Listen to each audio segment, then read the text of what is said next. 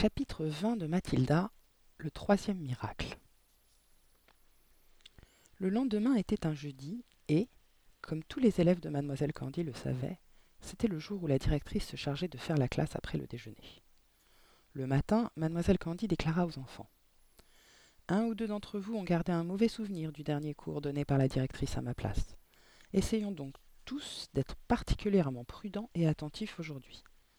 Comment vont tes oreilles, Eric, après ta dernière rencontre avec mademoiselle Le Gourdin?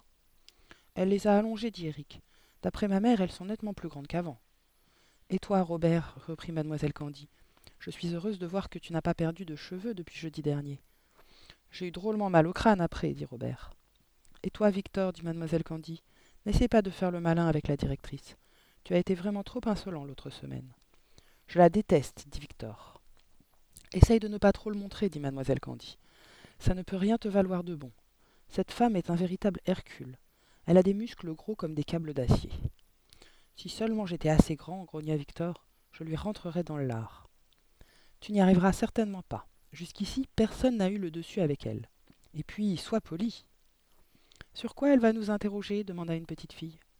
Sans doute sur la table de Troie, répondit mademoiselle Candy. C'est ce que vous êtes tous censés avoir appris cette semaine. Tâchez de bien la savoir. L'heure du déjeuner arriva et passa trop vite. Après la classe, après le repas, la classe se réunit à nouveau.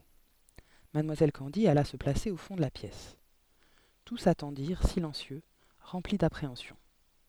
Enfin, telle une inexorable incarnation du destin, l'énorme mademoiselle Le Gourdin fit son entrée avec sa culotte verte et sa robe de coton. Elle alla droit au pichet d'eau, le souleva par la poignée et jeta un coup d'œil à l'intérieur du récipient. Je vois avec plaisir, dit-elle, qu'il n'y a pas cette fois dans mon eau de créatures visqueuses. Si jamais j'en avais trouvé une, de très gros ennuis seraient arrivés à tous les membres de cette classe, y compris vous, mademoiselle Candy. Les élèves restèrent muets, tendus. Ils avaient appris à connaître cette tigresse humaine et personne ne voulait risquer de s'y frotter. Très bien, tonna mademoiselle Le Gourdin. Voyons si vous savez votre table de trois. Campée devant la table, dans sa position favorite, jambes écartées, poing aux hanches, la directrice fixait d'un regard farouche mademoiselle Candide debout dans son coin, silencieuse. Mathilda, immobile à son pupitre du deuxième rang, suivait le déroulement de la scène avec une extrême attention. Toi cria mademoiselle Le Gourdin en braquant un doigt de la grosseur d'une quille sur un gamin nommé Guillaume, qui se trouvait à la dernière place à droite du premier rang. Debout Guillaume se leva docilement. Récite-moi la table de trois à l'envers, aboya mademoiselle Le Gourdin. À l'envers bégaya Guillaume. Mais je ne l'ai pas apprise à l'envers. Et voilà, s'exclama mademoiselle Le Gourdin, triomphante. Elle ne vous a rien appris. Candy, pourquoi ne leur avez-vous rien appris du tout pendant la dernière semaine? Mais ce n'est pas vrai, madame la directrice, dit mademoiselle Candy. Ils ont tous appris leur table de trois, mais je ne vois pas l'intérêt de la leur apprendre à l'envers. À quoi sert d'attendre, d'apprendre quoi que ce soit à l'envers? Le but de l'existence, madame la directrice, c'est d'aller de l'avant.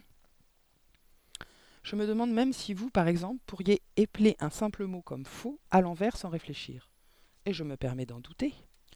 Pas d'impertinence avec moi, mademoiselle Candy, cria mademoiselle Le Gourdin. Puis elle se tourna vers le malheureux Guillaume. Très bien, mon garçon, dit-elle, réponds à cette question. J'ai sept pommes, sept oranges et sept bananes. Combien de fruits cela fait-il? Dépêche-toi. Allons, vite, réponds. Mais c'est c'est une addition, s'écria Guillaume. Ce n'est pas la table de trois. Misérable crétin hurla mademoiselle Le Gourdin. Virus ambulant, moisissure. Si, c'est la table de trois. Tu as trois tas de sept fruits chacun. Trois fois sept égale vingt et un. Tu comprends ça, tétard pourri Je te donne encore une chance. J'ai huit serins d'Italie, huit serins des Canaries et huit serins comme toi. Ça fait combien de serins en tout? Réponds vite. Le pauvre Guillaume était perdu. Attendez, cria-t-il, attendez, s'il vous plaît. Il faut que j'additionne huit serins d'Italie et huit serins des Canaries. Il se mit à compter sur ses doigts. Pauvre raclure, glapit mademoiselle Le Gourdin. Extrait de punaise, ce n'est pas une addition, c'est une multiplication. La réponse est trois fois huit, ou bien huit fois trois. Quelle est la différence entre trois fois huit et huit fois trois? Dis-moi ça, pustule, et grouille-toi. Cette fois, Guillaume était par trop affolé et ahuri pour pouvoir ouvrir la bouche. En deux enjambées, mademoiselle Le Gourdin le rejoignit et, par un habile tour de gymnastique, judo ou karaté, elle faucha net du pied les deux jambes de Guillaume qui, décollé brusquement du sol, fit malgré lui une cabriole et se, et se retrouva cul par-dessus tête. La directrice en profita pour l'empoigner en plein vol par la cheville et le tint en l'air, pendu la tête en bas comme un poulet plumé. Huit fois trois hurla mademoiselle Le Gourdin en secouant violemment Guillaume par la jambe. Huit fois trois, c'est la même chose que trois fois huit, et trois fois huit font vingt-quatre. Répète-moi ça. À ce moment précis, Victor, à l'autre bout de la classe, bondit sur ses pieds, et le bras tendu vers le tableau noir, les yeux hors de la tête, se mit à crier. La craie La craie Regardez la craie Elle bouge toute seule sa voix suraiguë avait pris un tel accent d'hystérie que tout le monde dans la salle de classe, y compris mademoiselle Le Gourdin, se tourna vers le tableau. Et là, en effet, un bâton de craie tout neuf commençait à grincer sur la surface sombre du tableau. Elle écrit quelque chose, hurla Victor. La craie écrit quelque chose. Et c'était vrai. La craie s'était mise à écrire. Par l'enfer Qu'est-ce que c'est que ça? hurla mademoiselle Le Gourdin. En voyant son prénom écrit par une main invisible, elle avait vacillé. Agatha, c'est ce qui est écrit sur le tableau. Laissant retomber Guillaume sur le sol, elle cria dans le vide. Qui fait ça? Qui écrit ça? La craie continuait à écrire des mots. Chacun de sa place entendit le cri qui s'étrangla dans la gorge de mademoiselle Le Gourdin. Sur le tableau, il est écrit Agatha, ici Magnus, ici Magnus. Non, hurla-t-elle, non, c'est impossible. Ça ne peut pas être Magnus. Du fond de la classe, mademoiselle Candy lança un bref coup d'œil à Mathilda. La petite fille était assise très droite, à son pupitre, la tête haute, les lèvres serrées et ses yeux scintillaient comme des étoiles. Sur le tableau, il est écrit Agatha, rends à ma Jenny sa maison. Tous les yeux étaient maintenant fixés sur mademoiselle Le Gourdin. Le visage de la directrice était devenu d'une blancheur de neige et sa bouche s'ouvrait et se fermait comme celle d'une lotte tirée hors de l'eau, une lotte c'est un poisson, en émettant une série de hoquets étouffés. Sur le tableau est écrit Donne à ma Jenny son salaire, donne à ma Jenny de la maison, et va-t'en. Si tu refuses, je viendrai te tuer. Je viendrai et je te tuerai comme tu m'as tué. J'ai l'œil sur toi, Agatha. Signé Agatha. La craie cessa d'écrire, resta un instant suspendue en l'air, puis tomba sur le sol où elle se brisa en deux. Guillaume, qui, tant bien que mal, avait regagné sa place, se mit à glapir. Mademoiselle Le Gourdin est tombée Mademoiselle Le Gourdin est par terre La nouvelle était prodigieuse, et tous les élèves bondirent de leur place pour venir voir le spectacle de plus près. En effet, l'immense carcasse de la directrice gisait là, étalée sur le dos, sans connaissance.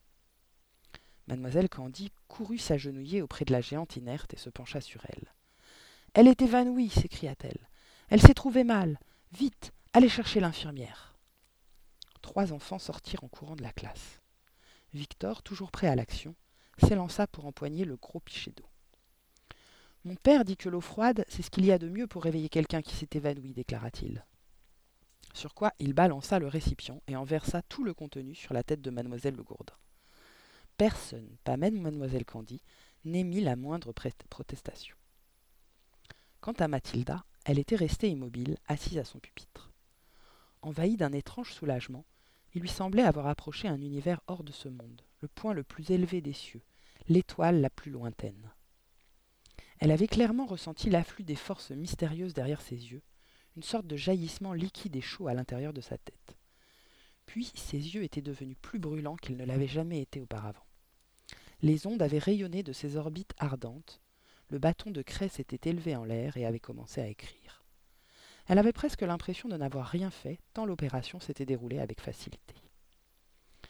L'infirmière de l'école, suivie de cinq professeurs, trois femmes et deux hommes, fit éruption dans la salle, dans la classe. Sacre Dieu Enfin quelqu'un l'a envoyé au tapis s'écria l'un des hommes. Félicitations, mademoiselle Candy. Qui lui a jeté de l'eau à la figure? demanda l'infirmière. Moi déclara Victor avec fierté. Bravo lui dit un autre professeur. On l'arrose un peu plus Arrêtez, dit l'infirmière. Il faut la transporter à l'infirmerie.